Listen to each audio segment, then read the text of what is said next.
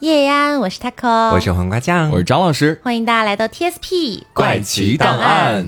今天要为大家带来的是这个志怪故事系列哈。的。然后我这边要分享的呢是来自于《子不语》里的两个故事，一个叫做殷郊，一个叫做徐四藏女子。我这边给大家分享的呢也是来自于《子不语》的，名字叫做镇江某众。嗯，我们今天就是《子不语》开会，我这俩也是《子不语》的 啊，是城隍杀鬼不许违建，以及这个一木五先生。好，嗯，呃，那我今天这两个故事呢，其实都让我觉得是有一些个小小离谱的一些故事哈。好厉好厉。对，我们先来分享一下这个英郊这个故事，说是有一个叫做英郊的，她是一个扬州的妓女，嗯，她二十四岁的时候啊，决定金盆洗手不干了。啊，就是决定要嫁人从良。嗯，这个时候呢，有一个姓柴的男的就准备迎娶英娇作为自己的小妾，婚期呢已经定下来了。但是就在这个时间段里面啊，有一个这个搞学问的叫做。朱某，嗯，这个朱某呢，他就嗯听说了英娇的一些美名儿，他就很想要去一亲芳泽，嗯。嗯，但是英娇呢又觉得说，我现在已经准备金盆洗手啦，我已经准备不干了呀，你还想让我再干最后一篇吗？嗯，我不太想，但是你白白送上来的钱我又想要，对，那英娇就说那也行，那你给我十两银子先，嗯，你给了我十两银子之后呢，呃，过几天的夜里哈，你再来我这里。我一定啊和你睡一觉，嗯，然后这个朱某呢就把钱给了英娇了，这么听起来很像一个就犯罪故事，你知道吗？对，好，这个朱某呢到时间了，他就去找这个英娇，只见是红烛摇曳哈，本来这个朱某非常的兴奋，可是走近了一看，什么？就是原来是这个英娇大婚的现场哦，对他已经坐上这个轿子要出嫁了啊。那朱某看到这一幕呢，才知道自己原来受了英娇的欺骗，怅然若失的他就回家了。结果就过了一年不到，这个英娇她居然就生病死了啊！朱某呢，有一天晚上就做了个梦，他梦见英娇披着一件黑色的衣服，嗯，径直的走进了自己家里，啊，边走还边在说：“我来还债了啊！”哦，这个朱某呢就被吓醒了。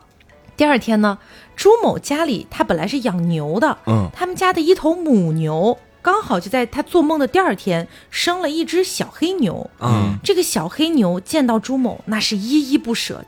哦，这个朱某也是有点害怕，他就觉得说这是什么妖怪作祟吗？嗯，他就赶紧把这只小黑牛给卖了，卖的价格刚刚好是十两银子。哦，这是一个因果循环的故事，其实对，所以这个故事的结尾也是这个作者写到：哎，看来。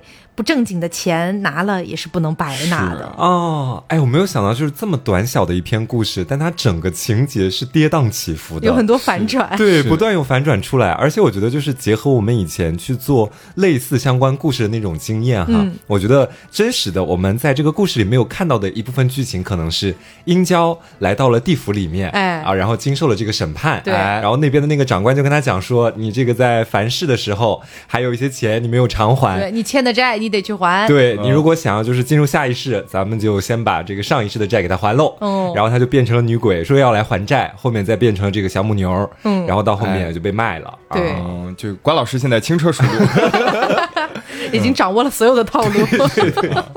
然后接下来的话呢，我这儿有一个超超超超短篇的故事，比我的还要短篇，还要短。哦。一木五先生，嗯。啊，话说在浙江这一带呢，有五个奇怪的鬼。其中有四个鬼，他都看不见。就是属于眼睛已经瞎了，嗯，还有一个鬼呢，只有一只眼睛能够看到，所以呢，就是他们五个人这个五人帮，哎，也不能叫五人帮，五鬼帮，五鬼帮呢就只看着这一个人的眼睛啊，就依靠他的判断来进行一些行动上的这个决断，嗯，然后有一次呢是遇到城里面有瘟疫爆发，然后这五个鬼呢说啊，大快朵颐，自助餐来了，嗯，然后这个时候他们就准备出去觅食，嗯，他们有一个特点啊，就。是等到人睡着的时候，呼吸呢是比较平缓的，嗯，然后这个时候呢，他们就会去用鼻子去闻别人身上的各种各样的气息，以及吸收他们身上的阳气啊，那所以呢，就是被浅吸一口的人呢，可能会生一场重病。那如果被四个鬼、五个鬼都吸了一口的话，那这个人就会去世了啊，嗯。然后，那他们也是心里面有一些所谓的评判标准吧，也不是遇人都吸，他们。吗？对他们吸就是嗅到这个气息的时候呢，还是要做一些判断只。吸体育生，必须得是白袜。对，然后这个时候呢，他们就决定了说，哎呀，吴大哥啊，吴大哥，这个一木先生，你是我们唯一能看到这个人的呃这个鬼了啊，所有的这个希望就寄托在你的身上了。那这个时候呢，呃，他们来到了一个旅店。这旅店里呢，有一个姓钱的人在这住宿啊，其他的客人都已经睡过去了，只有他没睡着。他就发现这夜里呢，灯光忽明忽暗，忽明忽暗，他有点害怕，他也不敢声张啊，也想看看后面会发生啥事儿，就自己躲起来了。躲起来之后呢，他就发现，哎，这五只鬼排着队跳进来了啊，有四只瞎眼睛鬼，还有一只这个一木五先生。这四个瞎眼睛鬼呢，想要去吸一个客人，然后这个时候，一木先生说：“等等，先别着急，这人是个大善人呀，我们不能这样对待善良的人呀。”什么？他们这么有道德吗啊，？对 他们是仙还是鬼啊？道德？这是他们的评判标准啊，说这是大善人，不能不能不能吸。然后这四个瞎眼鬼呢，又打算闻另外一个客人吸一吸他身上的阳气。这一木先生呢，又伸出手摆了摆，说：“哎呀，刚才那是个大善人，这是一个有福气的人。可能他们身上这个阳气吧，对于你们来说，这个威慑力有点大，你可能想吸不成，反而十八米这种感觉，就被反噬。被反噬啊。然后呢，这时候四个瞎眼鬼又看上另外一个客人。这时候呢，一木先生就又伸出手了，说：“哎，万万不可，万万不可！怎么谁都不能吸啊？天都要亮了。大善之人不能吸，有大福之人不能吸。接下来这是一个大恶人。啊？哎，这一木先生说了，说你看看他身上发出来的这些臭气，这些黑气，你吸完之后，你身体都不健康，不行。”哦，啊，然后他们饿死了。对，这时候这四个鬼就说了，说那一木先生，我们应该吸什么吃什么呢？这一木先生就指着旁边，哎，有两个客人说，这种人呢不好不坏，哎，也没有什么福气，也没有什么财气，也没有什么恶意，也没有什么善良的品质，那就不如就吸他们吧，不吃还等什么呢？啊，这四个瞎眼鬼呢，马上就去吸了他们的阳气。啊、只见这两个客人呼吸声声渐渐微弱啊，这五个鬼的肚子就渐渐鼓起来了。啊，像一个寓言故事。是，其实蛮有深意的哎。对，就是我觉得他好像在倡导着我们应该去做一个什么样的人的那种感觉。对，可是做一个大恶人真的 OK 吗？当然不要做大恶人了，就是会嗯鬼都嫌弃你的这种。他的意思，我觉得应该是希望我们不要在生活里面过得太过于麻木，就对于什么东西感觉都是兴致缺缺，然后就是每天过着那种很周而复始的生活。总总有一些要做到极致的东西。也不用做到极致，我觉得是你心里面一定要有一些那种善良的种子的萌发，应该算是。我的感觉会向另外一个方向，哎、嗯。会感觉他好像在表达，如果你是一个大恶之人，或者大善之人，或者是类似于非常有福气的人等等的这种类型的人的话，他们 hold 不住，对，可能鬼都不敢欺负你。对。可是如果你就是办好不坏的，嗯说不定就会受到很多类似于他。哦，哎，我觉得你这个角度蛮新奇的。，对，因为我觉得这个鬼更像是某种，比如说封建社会啊压迫小迫人。等等的这种东西。哦然后，如果你自己非常的厉害，或者嗯非常的这个凶恶，嗯可能你就不会遭遇到这些欺负。那这么一说，其实还真的蛮讽刺的。对从这个角度来讲的话，嗯因为其实绝大部分的人都是平民老百姓啊，，对。然后就会受到这种鬼的欺凌，算气场。开起来，当但是我觉得这种寓言故事，大家可以有完全不同的理解。嗯对也欢迎大家把自己的理解在评论区跟我们一起聊一聊。嗯，蛮有意思的。那我们接下来给大家带来的是我这边的名字叫做镇江某众的这样的一个故事。嗯啊，这个是一个八卦杂谈啊，嗯一个家庭的琐事，但是呢，其中也会有一些因果啊。说在镇江当地有一户人家，家里面呢有兄弟三个人，这个老大虽然年纪最大，也有妻子。但是一直都没有自己的孩子哦老二呢，则是有一个儿子，刚刚满七岁。说有一年啊，元宵节的时候都要看花灯嘛，可能是当时的时候人潮汹涌，老二的儿子就走丢了，全家人找了很久都没有找到。对于这件事情，老二非常的自责，但是日子还是得照常的过下去啊，毕竟家里面还有老婆要养嘛。于是他就带着积蓄前往山西去做生意了。镇江到山西是蛮远的一段距离啊，嗯他也想在这个路途当中顺路看看能不能打听到儿子的下落。那老二这一去就是好几年都没有回家，以至于到后来，当地的街坊邻居都开始谣传说，这老二一去这么多年，是不是已经死了呀？嗯，但是老二的妻子是不相信这件事儿的，就求着家里的老三啊，让他去外面试着去找找自己的哥哥。经不住自己嫂子的请求，这老三收拾了一下，就外出寻亲去了。此时家里面只剩下了老大一家和老二的老婆。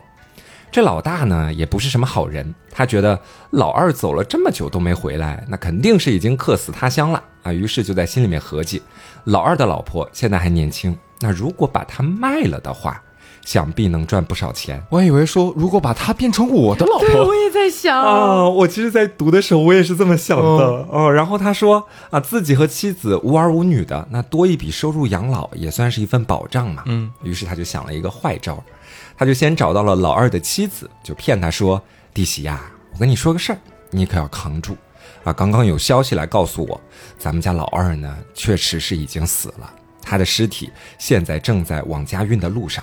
我和你呢，咱们大家也算是亲戚一场。”把你困在我们这个家族里面，对你以后的日子，想必也没有太多的益处。那我这边也有一些不错的人家，如果你想改嫁的话，你可以随时跟我说。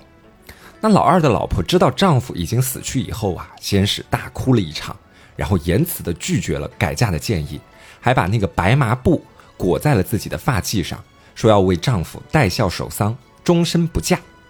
那眼看着弟媳这边的思想工作失败了。老大就在想有没有什么别的办法能把弟媳卖出去，他就偷偷联系了一个江西的商人，两人一番讨价还价，最后呢以一百多两的价格把弟媳卖给了他。那临走之前，老大还特地的叮嘱商人说：“哎呀，这个我们家这个女的脾气很豪横，你非得强行的迎娶她不可。我建议你啊，今天晚上直接把轿子抬到我家，看到头上有白色发髻的人就直接带走。”然后把他运上船，就离开我们镇江。回家之后呢，老大就把这桩买卖告诉了自己的妻子，还喜滋滋的让妻子晚上配合他演戏。到时候他会假装有事情要出去，然后等商人把老二的老婆带走以后，自己再回来。啊，这样就算后面事情败露，官府要调查，他也有充足的一个不在场证明嘛。那都说不是一家人不进一家门，这老大的妻子听完以后 也是狂喜。夫妻二人呢，就装作一切如常的样子，静静的等着晚上正式的开始实施计划。然而，纵使他们两个演的再像，还是被老二的妻子看出了一丝端倪啊，因为他看到了夫妻二人鬼鬼祟祟的跑进房间里面聊天的那个场面，然后又听到了老大突然说要外出一趟啊，再结合前几天他让自己改嫁的建议，立刻就明白了过来，或许自己今天晚上就会有危险。嗯，但此时的她还能怎么办呢？啊，这丈夫已经死了，老三又外出寻亲，那就算现在报官，人什么都没做，自己也没什么证据啊。那一番思想斗争之后，她决定上吊自杀。天呐啊！然而就在她快要断气的时候，身体本能的发出了一些声响。老大的妻子听到声音以后，就来房间里一看，就顿时吓得是惊声尖叫啊！如果真让老二的老婆死去了，那那些银子岂不是也都没了？于是他就赶紧走上前去施救，那推拉之间，两个人的发髻都掉在了地上。哦，恰巧这个时候呢，商人的轿子已经抬到了家门外。大嫂听到声音以后，就赶紧推开老二的妻子，从地上随手捡起一个发髻，就前往门口迎接。她自己完全没有注意到，那个在匆忙之间捡起的发髻是蒙有白麻布的。嗯，那商人在门口看到戴着白色发髻的女人从屋子里走了出来，就不由分说的把她直接抬上了轿子，之后呢就扬长而去。等老大估摸着时间回到家里以后，发现妻子已经不见了，但是他又不敢把这事儿声张，因为如果官府查下去，到最后是肯定要把自己也拖下水的。那我们就再把视角转到失踪的老二那边。嗯，老二死了吗？当然没有。啊，他在外面打拼了许多年之后，积攒了一些银子，就准备启程返乡去看望自己的家里面人。怎么写个信还不会呢？你说没有手机，你对呀你你报个信儿啊你？飞鸽传书一下嘛，好歹说一声啊。然后在路途当中，他发现地上有个包袱啊，里面装着五百两银子，这可不是一个小数目呀。老二就心想说，这一定是前面的路人不小心弄丢的，恐怕失主还没有走远，那丢了这么多钱，想必也是要往回走去寻找的。那我干脆就在原地等他好了。那没过多久，丢银子的路人呢，果真按原路返回寻找失物，老二就把银子还给了他，对方也是非常感激啊，还说要拿一部分的银子出来送给老二，但被老二婉言谢绝了。之后呢，老二就和这个路人一起上路，那彼此之间也算是有个照应。几天之后，这个路人到家了，他就请老二到屋子里坐一坐，两个人喝喝酒，聊聊天。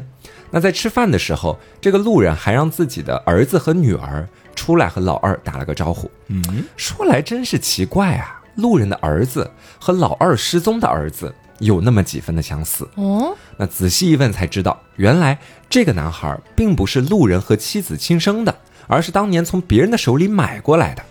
那这样一来，事情就清楚了。当年老二的儿子在元宵灯会上被人贩子拐走，那几经周折之后被路人带回了家。没有想到父子二人在这么多年之后还有重逢的一天，那老二就抱着自己的孩子是泣不成声啊。路人也非常的感动，说啊，你不如就把这个孩子带回去吧。我本来也不是他的亲生父母，那顺便等他们都长大了，我也想把自己的女儿许配给他为妻。那之后呢，老二就带上了自己的儿子继续上路。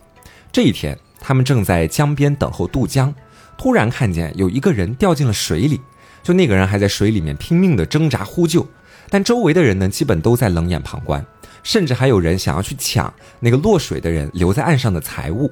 那老二生性善良啊，就根本见不得这样的场面，但因为自己也不熟识水性，那一时之间就只能够在江边干着急。突然，他想到了一个办法，就大声的喊了好几遍啊，谁救此人，我就赏他银子。那周围的人一听有利可图，就纷纷下水施救。那最终呢，这个落水的人就被抢救上岸，捡回了一条命。他正准备上前向老二表达感谢的时候，却突然发现呀，这不是我二哥吗？啊啊啊，是他的三弟。对，兄弟二人没有想到会在此处见面，顿时就湿了眼眶啊！找了家酒馆，就诉说了这一路上的所见所闻。原来呢，老三从家里面出去以后，就一直在打听二哥的下落，但迟迟都没有找到任何的头绪和线索。今天在江边，其实也不是意外落水，而是有人从背后推了一把，想要杀人灭口。兄弟两个是一番推测呀，最终把目光锁定在了老大的身上。这是因为他们对彼此都很了解，毕竟三兄弟从小一起长大嘛。老大就是那种唯利是图的人，他看到老二失踪之后，肯定会打起把弟媳卖掉的主意。但是没有想到的是，他为了防止老三把老二找回来，竟然暗中派人要把老三杀掉。天哪！只是为了能够私吞所有的房屋和钱财。那多年的手足兄弟情，在他眼里竟然比不过数两黄金呐。说到这里，老二和老三都觉得也不必对老大留有情面了啊！他们二人就回到家中，准备把这一切都掰扯清楚。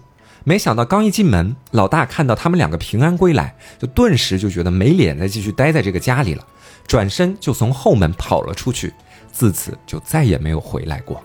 哇，这完全是一个善有善报、恶有恶报的故事，对对对是，而且听着还挺大快人心的。啊！但我听到最后还挺不解气的，就是那个老大还是跑掉了，他应该就直接送到官府啊，被抓起来。怎么说呢？可能就是因为古代的这种什么血缘啊东西的还是比较重的，哦估计还是要留一些些情面了。嗯就好比说以前的皇帝，就算他的那个儿子再忤逆他，再大逆不道，或者甚至是谋反什么的，嗯最终可能也不会真的把他杀了，是就让他滚吧。这种感觉，嗯，但是从这个故事真的也可以侧面看出，古代女人的地位真的好低。。对，你像老二的老婆，就是因为老公，他都甚至不是说定了死了，可能只是失踪，嗯然后马上就说可以把他卖了。嗯，哇塞，就是这而且也不需要经过他本人的同意，对就我在外面谈好了，到时候他就可以直接从我府里面抢人，对也没人会管。而且更可怕的是，老大的老婆虽然她也不是什么好人，嗯可是她就是被掳走了之后就没有下文了。嗯就整个故事没有再去交代老大的老婆后来怎么样了这件事。就是其实，在很多的故事里面，感觉女性她其实都是相对来说，怎么说有点隐姓埋名的感觉，不会给她一个特别完整的形象，包括那种故事情对，节。除非是这个故事本身讲述的就是以女鬼或者女狐狸嗯为主视角的，嗯不然的话，它就会说的难听一点，把它真的有一点商品化。嗯你可以拿通过它卖钱，对你可以用它换银子，嗯好像它不是一个人类，你不需要参考它的意见等等的。对，然后其实还有另外一个点，就是好像呃，前面他会有讲到嘛，女性为主角的故事可能是一些狐妖、嗯女鬼，但是你会发现他们的故事大多还是和男人逃不开关系，对对对就还是那些情感纠葛在里面而。且我前段时间有看到一个说法，我不知道你们是怎么看的，嗯就你们觉不觉得很奇怪啊？就是为什么在东，特别是东亚地区，呃，很多恐怖片的鬼都是女鬼，哦，为什么好像那种所谓男鬼非常吓人的男鬼比较少？嗯我印象比较深刻的可能就是类似于俊雄那种小朋友，嗯可能会有一点，因为小朋友加上恐怖这两个字，这两个词组合在一起就会产生一种恐惧感。嗯，可是绝大部分的鬼好像都是女鬼，嗯。就你们有思考过这个问题吗？好像国外并不一定是这样子的，嗯。国外有很多是什么一家子都是鬼，哎。住进了一个就是那种凶宅，宅对之类的。为什么中国的很多鬼很吓人，它都是女鬼？其实我觉得这个跟我们今天聊的这个主题，包括以前的那些文化是有一定关系的。嗯就是好像在这个文化环境里面，嗯红衣女鬼，我们好像从小就被植入了一个概念，就是她是最凶恶的。。对。嗯然后大家好像在电影里面看到了红衣女鬼，才会有一种被吓到的感觉。，对，然后你想，红衣加上女，它其实更容易让人联想到的，除了鬼之外，还有什么？嗯新娘嗯对，然后为什么会有人觉得那种中式的一些的一部分哈，一部分的那种，比如说中式婚嫁的一些现场，那个灯光稍微打暗一点，你就会觉得有点吓人。嗯其实我觉得这可能是根植于，比如说东亚这块地区的文化里面的一个很可怕的点，就是因为像古代类似于我们聊到的这些志怪故事，或者类似于我们曾经听说过的一些古代流传下来的一些传说等等等的，你都会发现，其实女人她在很多时刻，特别是在婚姻这件事情上，她很容易被物化、被商品化，嗯然后就会产生很多那种就是女人含冤而死，或者说她在婚姻当中非常不幸福，最终就是自尽而亡，等等的这种情况。那么在这种情况的加持之下，整个文化就会不自觉的，就是对于这种婚嫁，然后这种所谓新娘的这种符号，产生一种愧疚感。嗯。然后你因为这种愧疚感，你才会产生恐惧感。嗯因为你会觉得说，你看为什么我们说穿着红衣服死才会变成厉鬼啊？有这种说法等等的，很可能都是源于这种文化符号。对对，就是你觉得哦，你知道原来我们古代有那么多的女人，她穿上了那个红嫁衣之后，她其实她的一生都会过得很凄苦，就是有相当一部分吧，不能说所有哈。然后在这种情况下，如果她过得不开心，她死了，我们的潜意识里面就会觉得她会变成鬼回来复仇。嗯，那你如果说她是一个非常快乐的，比如说我举个例子啊，不管是男的还是女的吧，他就一生都过得很逍遥自在，你不会觉得他有一天会变成厉鬼回来吧？嗯因为他没有什么需要讨伐的东西。他会成为神仙。对，所以我觉得这个东西啊，就是为什么那么多恐怖片里面的鬼都是女鬼，且很多都是红衣女鬼。嗯我觉得或许跟这个是有一定关系的。对，然后我其实刚刚在你讲述的过程里面，我还想到另外一个点，就是其实我们说这怪故事，我们讲的这个系列里面，很多作者基本都是男性嘛。嗯嗯男性在创作一些作品的时候，他不可避免会带入一个男性视角在其中。那我没有说男性视角有多么的不行或者不好，因为你其实自身的这个性别在创作的过程当中，它或多或少都会影响到你的作品。嗯，那我们也不能完全一棒子打死说男性视角下的作品肯定就是不好的。嗯但是它也会有一定的缺陷。这个缺陷就在于我们会发现很多故事里面，就像我们前面所讲到的一些女性角色的成长路径，包括最终结果，它是不完整的。对，包括男性，他会在创作的过程当中，哈，我不说所有作品，有部分作品他会有一个自圆其说，或者是说他无意之间在为自己的这个群体去找补，嗯。就好像是说啊，比如说我们在一些故事里面，你碰到了一个男性的恶人，然后这个男性的恶人呢，他可能是在比如说家里面有妻子，他还去外面寻花问柳，嗯，但是你会发现，好像有一些人在写故事的时候，会把它写成在另外一个方面，比如说他文采很高，或者说他在某一方面有一些成就，对，或者他会把那个原因，虽然他不是全部归咎于，但他可能会提类似于他的妻子是一个妒妇，是一个对悍妇等等的。这样的话，其实你就会发现，他整体的作品呈现出来的感觉就是，哦，那他这样出去寻花问柳是有原因的，对，或者是就算他寻花问柳，可是他也给这个社会做出贡献，他写很多好文章，哎，对，而且我们的很多故事里，基本上男性角色都是秀才哦，嗯，秀才是具有一定的文化水平。当然，也有一种可能，就是写这些书的他本身就是秀才，嗯，他本身就会因为他是秀才这个身份，他才会去写这样的一些文字出来。也有一部分作品是这样，所以他也可以有一个自我情感的代入，嗯。然后还有一个点就是，其实延伸到现代，还有很多文章也是这样的。特别是我觉得可能近几年的或许会稍微好一点啊，毕竟我不是那么频繁的在看男频文，但是偶尔也会看一些。我感觉近几年有稍微好一丢丢，但是特别是比如说前几年，类似于七八年前、七八到十年前左右吧，那些网文小说的作品，就会发现里面所有的女性角色。都只不过是一个摆设，嗯，就是它的唯一的区别就是它的颜值可能在小说里面，比如说这个女的我给她打十分，那个女的我给她打八分，在那个女的我给她打五分。除了他们的颜值之外，他们基本上在性格上可能有点区别之外，嗯，它本身没有什么太大的区别了。整个故事线也跟他们没有什么关系，他们只不过是男主在这个时间段里面遇到的一个女人，嗯，可能是他爱而不得的；下一个时间段遇到一个可能是他想相伴终生的。对，就是你知道，你会发现它是一个完全符号化的体现，对对对，而且。且就是你会发现，这个女人她只能爱而不得，她不能够一开始爱而不得，后面两个人经历一番波折之后相伴终生。嗯，她很少有这样的剧情转折。对，她得坏，因为好像一个女人只能代表一种符号。对，所以我觉得这算是一种呃。偏见，我觉得算是。对，而且其实，在就是西方文化入场了之后，你会发现有越来越多的作品很喜欢，特别是男性视角的作品，他们很爱塑造两种角色，一种是莉莉丝的人设，一种是玛利亚的人设。嗯，玛利亚的人设指的就是圣母玛利亚，她就是呃慈爱，呃包包容关怀，对这个男的就是无微不至，like 一个妈妈这种感觉，但是确实是他的女朋友，就反正非常照顾他的生活起居，他的一切。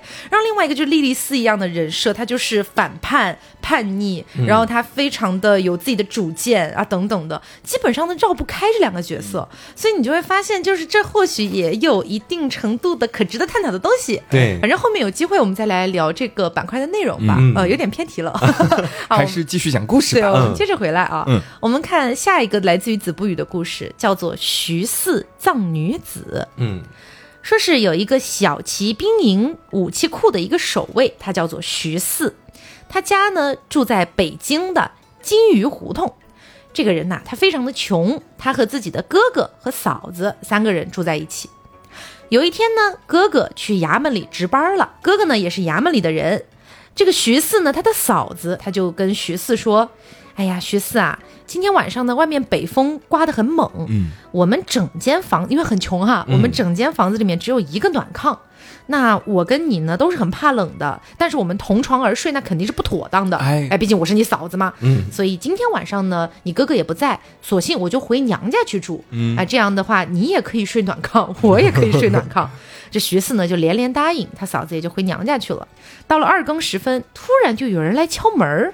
徐四一开门，发现是一个头戴貂皮帽、身穿狐皮外衣、手里还提着一个袋子的一位美女。嗯。这美女就进门了，坐在炕上就开始哭啊，说：“先生，请你救救我吧！先生，你也不要问我哪里来的，你也不要管我是干什么的，你只要答应我，让我在这住一晚就行了。我会用我的貂皮帽回馈给你，当做是就是一个住宿费用这样子。”嗯，说着还打开自己带来的那个布袋给这个徐四看，哇，里面全部都是金银珠宝，各种各样的首饰，价值不菲。那徐四呢，年纪也比较小啊，看到是一个美貌的女子，又带着金银珠宝，哎，心里面自然是不可能无动于衷的，哎，就是有点经不起这个诱惑了。对，但是你要说的话，这个女的多少有点来历不明，对呀，我也不知道她是谁，留他住的话呢，又怕惹出一些祸端来，但是拒绝他的话呢，自己又有点忍不下这个心来。于是呢，徐四想了一想，说：“呃，姑奶奶，你先在这儿暂坐一会儿，我去找我的邻居商量一下，马上就回来。”啊，女子就说：“好的，你去吧。”徐四呢，就直奔一个寺庙，他跑到这个寺庙里，把这个事儿告诉了一个方丈，叫做元智方丈。这个元智方丈啊，是一个非常有威望的一个老和尚了。嗯。呃，这个徐四呢，也一直非常的敬仰他。袁志听了徐四的描述之后，大吃一惊，说：“哟，这个女的呀，我觉得她多半是有钱人家的爱妾，嗯，嗯。应该是出了什么事儿，她才私自逃出来的。既然呢，你留下她又怕惹祸，拒绝她你又不忍心，那不如这样吧，你今天晚上就在我的寺庙里面做到天亮，哎，我们寺里也有暖炕，对，等到清晨你再回家啊，你觉得怎么样？徐四说：“哎，就我觉得元志方丈说的对、嗯啊，我都听你的，我非常敬重你，我今天晚上就留在这个庙里了。嗯但是元志方丈啊，他有一个弟子，嗯，这个弟子是一个小和尚，一向呢是有点这个泼皮无赖的。嗯，他听到了自己的师傅和徐四的谈话，他就觉得说，哎呀，有一个又有钱又漂亮的美女在徐四家等着他回去呢。哎，徐四既然不回去，那我替他回去吧。那不如我回去吧。于是他就把自己伪装成了徐四的样子，回到了那个家里面，而且迅速的开了门，还吹灭了蜡烛，急忙的就上炕了，抱着那个美丽的女子就想跟人家一起睡觉。那那天晚上，我们再把视线放到徐四的哥哥在衙门当差的那个哥哥身上，嗯，因为当天啊天气非常的苦寒嘛，刮北风，他就想，哎呀，好冷啊，我回去拿一件皮衣来吧。哦，这个时候已经是四更时分，这个哥哥呢刚回到家，哎，发现是黑的吗？他就拿着自己手里的那个灯笼往前那么一照，发现怎么有双男人的鞋子和有一双女人的鞋子啊躺在同一个炕上呢？怎么回事呢？他当时也想不了那么多，他下意识的就觉得我妻子和我的弟弟应该是私通了。啊，于是就立刻拔出自己腰间的一把剑啊，就把两个人的头歘歘给砍了。嗯，然后呢，这个哥哥也不管，也没有上前去查看，就直奔老丈人家，想要去这个告状了。到了老丈人家，他就大喊大叫说：“啊，老丈人，你给我出来！我老婆跟我弟弟私通，这个事儿你怎么解决？”结果老丈人听到之后一头雾水，同时，嗯这个哥哥的那个妻子，也就是徐四的嫂子，哎本来就回娘家了嘛，嗯他就从屋子里面走了出来，说：“老公，你在说什么呀？”我私通，对我谁私通？这个哥哥一见到妻子，他以为是见到鬼了啊，于是立刻就吓昏在了地上。正在吵嚷之间，徐四和元志方丈啊，也到了这个清晨时分了嘛，嗯，也赶到了现场。见到此情此景，便知道，哎呀，应该是哥哥误会了，嗯莫名其妙伤了两条人命啊。于是呢，就一起到了衙门去报官儿。经过审理，刑部认定是误杀了通奸的男女，根据当时的法律，可以不用追责。嗯嗯，对，因为以前大家也知道，就嗯在以前这种通奸，你是要进猪笼啊什么什么的。嗯不仅不追责这个哥哥，还把那个就漂亮的女的，把她的头当街示众。啊，虽然这个目的并不是惩罚她，而是让这个女人的亲人来认尸嗯啊，但是呢，一直没有人来认领。那徐四呢，也有点同情那个女的，白白葬送掉了一条命，嗯，就卖掉了这个女的的珠宝首饰，为这个女的买了一个棺材给安葬了。哦，哦，所以，个是一个非常的就是 drama 的一个故事。就很像是那个朝代的一个普法故事。对对对，普法的结局是告诉你，杀通奸的男女可以不用负责任，真的离谱。但是那个女子来的时候，她不是说戴一个貂皮帽，然后身披什么狐皮袄什么之类的，我以为狐仙来了，我也这么以为，结果没有，他就是想彰显他的有钱而已。而且甚至带来了金银财宝，这不也是狐仙出场的这个一贯手法？对对对，结果跟狐狸没有关系。狐仙就是那个，咱们先休息一下，你知道为什么么？吗？因为狐仙的故事已经在前面被我们讲完了嘛。狐仙说出场费真的该结一下了。真的啊，那我这边接下来呢是一个城隍杀鬼不许为剑的故事。嗯，呃，首先要解释一个名词，就是剑，它是上面一个渐渐的渐，底下一个耳朵的耳。这个我记得之前有另外一个故事的时候也也讲到过这个字儿。嗯嗯，那这个字是什么意思呢？它就是说人死了可能会变成鬼，那么鬼再死了，它就变成剑了。嗯哎，我们来听听看啊。嗯说在浙江台州有一个人叫朱史，朱史的女儿呢已经嫁人了，但是她的丈夫在外面打拼。这有一天呢，朱氏在灯光底下看见一个光着脚的人啊，穿着红布袍，相貌十分凶恶，就走进屋子里来了，什么都没说，上来就对这朱氏的女儿动手动脚的，还说：“哎呀，那美人，我要娶你为妻啊。你每次配这种痴汉都配的蛮好的。素 素 素。那这时候呢，朱家女儿也不能抵抗啊，因为实在是就着实有点力不从心，咱劲儿也没人家大，这怎么办呢？然后就逐渐放弃抵抗了，说：“哎呀，罢了，也就这样吧。”逐渐，他就是也不知道为什么，生活在那一次之后，就像遭到了一些重创，就逐渐变得面黄肌瘦，整个人都不太好了。嗯，但是那妖怪呢，时不时就会过来找他一趟，时不时就会过来找他一趟，然后。不来找他的时候呢，朱家的女儿就非常的正常，一切如初。只要那个穿着红布袍、相貌十分丑恶的人过来对他动手动脚，然后这朱氏的女儿整个人就是面黄肌瘦，就不太好了。但是啊，这件事儿只有朱氏的女儿一个人知道，别人都看不到这个穿着红袍子的人。嗯，哎，所以呢，他也就是这么肆无忌惮的，就是一直来，一直来。话说这朱氏呢，有一个姐夫，姓袁，叫袁成栋啊。这个人呢，一向是骁勇善战啊。然后这时候呢，朱氏的女儿也把自己的一些经历跟爸妈说了，说啊，这怎么办呢？嗯，对吧？那这不得去找个人给你看一看啊，或者说保护你一下呀？就这样，爸妈把这个女儿就安排在了自己的姐夫袁家。果然，安排在袁家之后呢，好几天这妖怪就已经没有再找过来了。可是过了这一个月呀，这妖怪又循着踪迹过来了，然后说：“哦，你原来就藏在这里呀！哎呀，真的是害得我到处寻找，到处调查你的行踪呢。原来你在这儿啊！哎呀，我要过来吧，我又隔着一座桥，那桥上有个桥神，他用棍子打我，我也不能过来。但是我我跟你说，我可聪明了，我昨天我把那个自己。”安放在那个挑粪人里面的那个桶里，然后我才过来。什么？哎，但从现在开始，我已经就是有了你这个身上的一些信息素，我能闻到你的味道了。哎，就算你藏在那个石头缝里，我也能找找到你。他是阿尔法，好可怕！突然 A B O 了。然后这时候呢，这个朱氏的女儿啊，就是又开始害怕了。然后呢，就跟姐夫袁成栋就商量说，怎么办，姐夫？然后这姐夫说：“你这个情况我也看不着他呀。这样你能看着他，你指哪儿我打哪儿，你指哪儿我砍哪儿。这俩人呢，就是一个看一个砍，就开始珠联璧合砍妖怪了。啊，你是我的眼，哎，你是我的眼，这个戏码就上演了。这朱氏说：‘哎，姐夫，妖怪在西边。’这袁成栋呢，就拿着刀往西边砍。朱氏说：‘哎，姐夫，妖怪在东边。’这袁成栋就拿着刀往东边砍。”这砍了几刀之后呢，这妖怪就是落荒而逃了。这有一天呢，朱氏特别高兴的拍手说：“哎呀，姐夫，经过我们的不懈努力啊，我们终于砍到这个妖怪的额角了。”果然，这妖怪就好几天没来，回家养伤去了。嗯，可是没过多久啊，这妖怪呢用布缠着额头，仍然要过来找这个朱家的女儿。这时候呢，朱家女儿再次呼唤自己的姐夫前来援助。这次呢。姐夫呢不用刀砍了，换了一个呃弹弓，啊弹弹，哎，说姐夫弹这儿，姐夫弹这儿。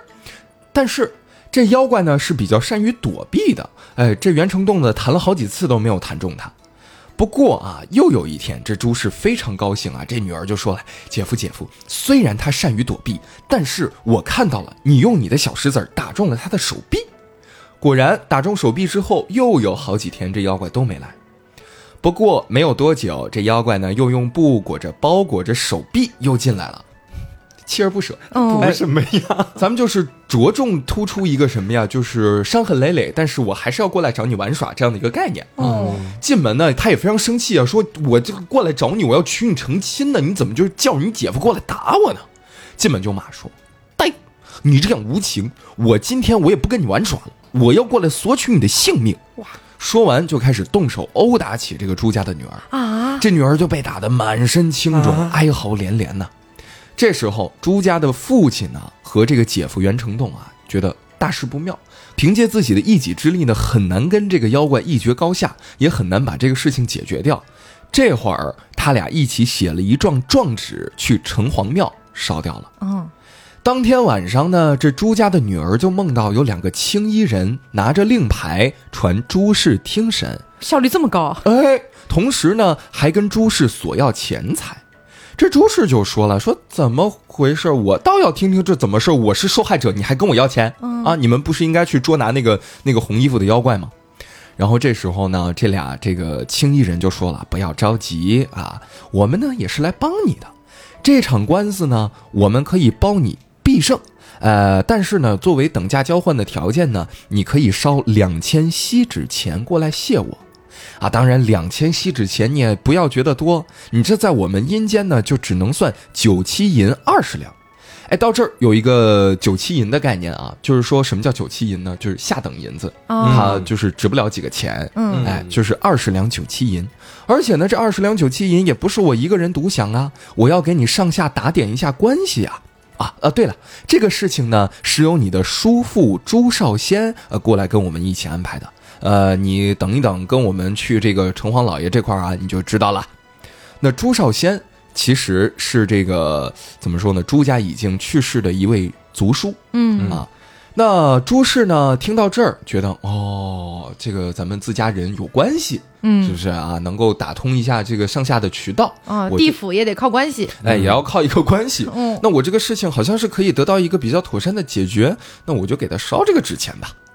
到了五更天，这朱氏呢醒过来了啊！醒过来之后呢，就跟这个自己的父亲和这个姐夫说啊，这个青衣人呢又后来来找我了，说这个事情已经查明白了，这妖怪呢是东捕头的轿夫，名字叫马大。城隍老爷呢，知道他生前作恶多端，死了之后呢，继续这个行为啊，就是非常之恶劣。知道这个事儿之后，非常愤怒，就命令人啊打了他四十大板，而且呢，在城隍庙之前呢，让他带着长长的枷锁来示众。嗯，这是城隍老爷对于这个红衣鬼的一个惩罚。嗯，之后呢，果然这个朱氏是恢复了健康啊，全家都非常高兴啊，快快乐乐的继续过着幸福的日子。嗯，但是这个幸福日子没过多久呢。朱氏的女儿又出事儿了，这不过三天之后，朱氏的女儿又像之前一样啊，变得就是有点神神叨叨的，整个人状态也不是特别好，甚至被鬼上身了啊！哎，上身之后呢，就说我是教夫之妻张氏，你爸、你姐夫把我丈夫告到城隍庙，让他受了责罚，害得我一个人独处挨饿。我今天上你的身，就是为了要让我这个丈夫啊，这个仇我给他报了。啊，是啊，哎，说完这句话，这个被上身的朱氏呢，就开始用手抓自己的眼睛，这眼睛差点被抓瞎了。这朱氏父亲和这个姐夫袁成栋看到这个情况呢，觉得哎，大事不妙，就赶紧呢是先把这个鬼打跑了。觉得这事儿也不能这么算了，就再烧了一封状纸，烧给城隍老爷。当天晚上啊，这朱氏又梦到自己被鬼差带去城隍庙了，看到那儿马大爷在。城隍庙里的城隍老爷呢，把朱氏家人焚烧的状纸放在桌案上，瞪着眼睛朝着马大，特别严厉地说道：“你们夫妻二人真是一般凶恶啊！一个被窝里面睡不出两种人，你们两个人必须得腰斩不可。”说完之后，就让两个差役按住马大，然后呢，用刀给他砍成两段。只见有非常浓郁的黑气从马大的身体里面流出，没有看见内脏，也没有看到流血。这旁边两个差役就问了，说：“这个城隍老爷呀，那是不是要把他押去这个鸭明国做剑呢？”城隍老爷说：“哎，不不不不不，这厮做鬼就要害人，那如果要做剑的话，就一定会害鬼哦。哎，那在这儿呢，我们扬了他的恶气，用来了断这个祸害吧。”这时候呢，两个鬼差叫来两个留着长胡须的人，拿着大扇子去扇马大的尸首。不一会儿，这马大的尸首变成黑烟，消失不见了。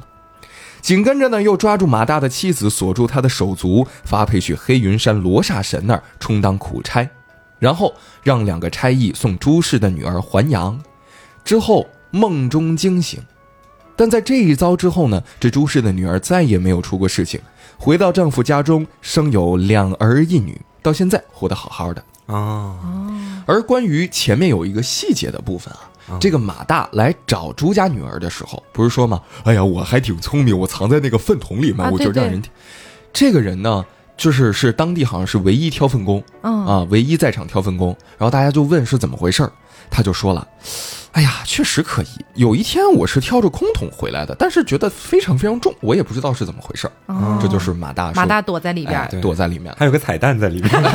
是的，结尾的一个小彩蛋。是啊，你这个故事其实让我想到，我们之前其实，在不管是《聊斋》《子不语》还是《酉阳杂俎》里面，其实都聊到过一些就是那种跟地府相关的一些剧情。嗯，其实我觉得细盘下来，我感觉都其实是在一个体系里面，嗯对，就好像都是你要先去城隍庙告个状，嗯然后会有人来管你。青衣人，而且一般是对，但是你可能都要打点打点关系。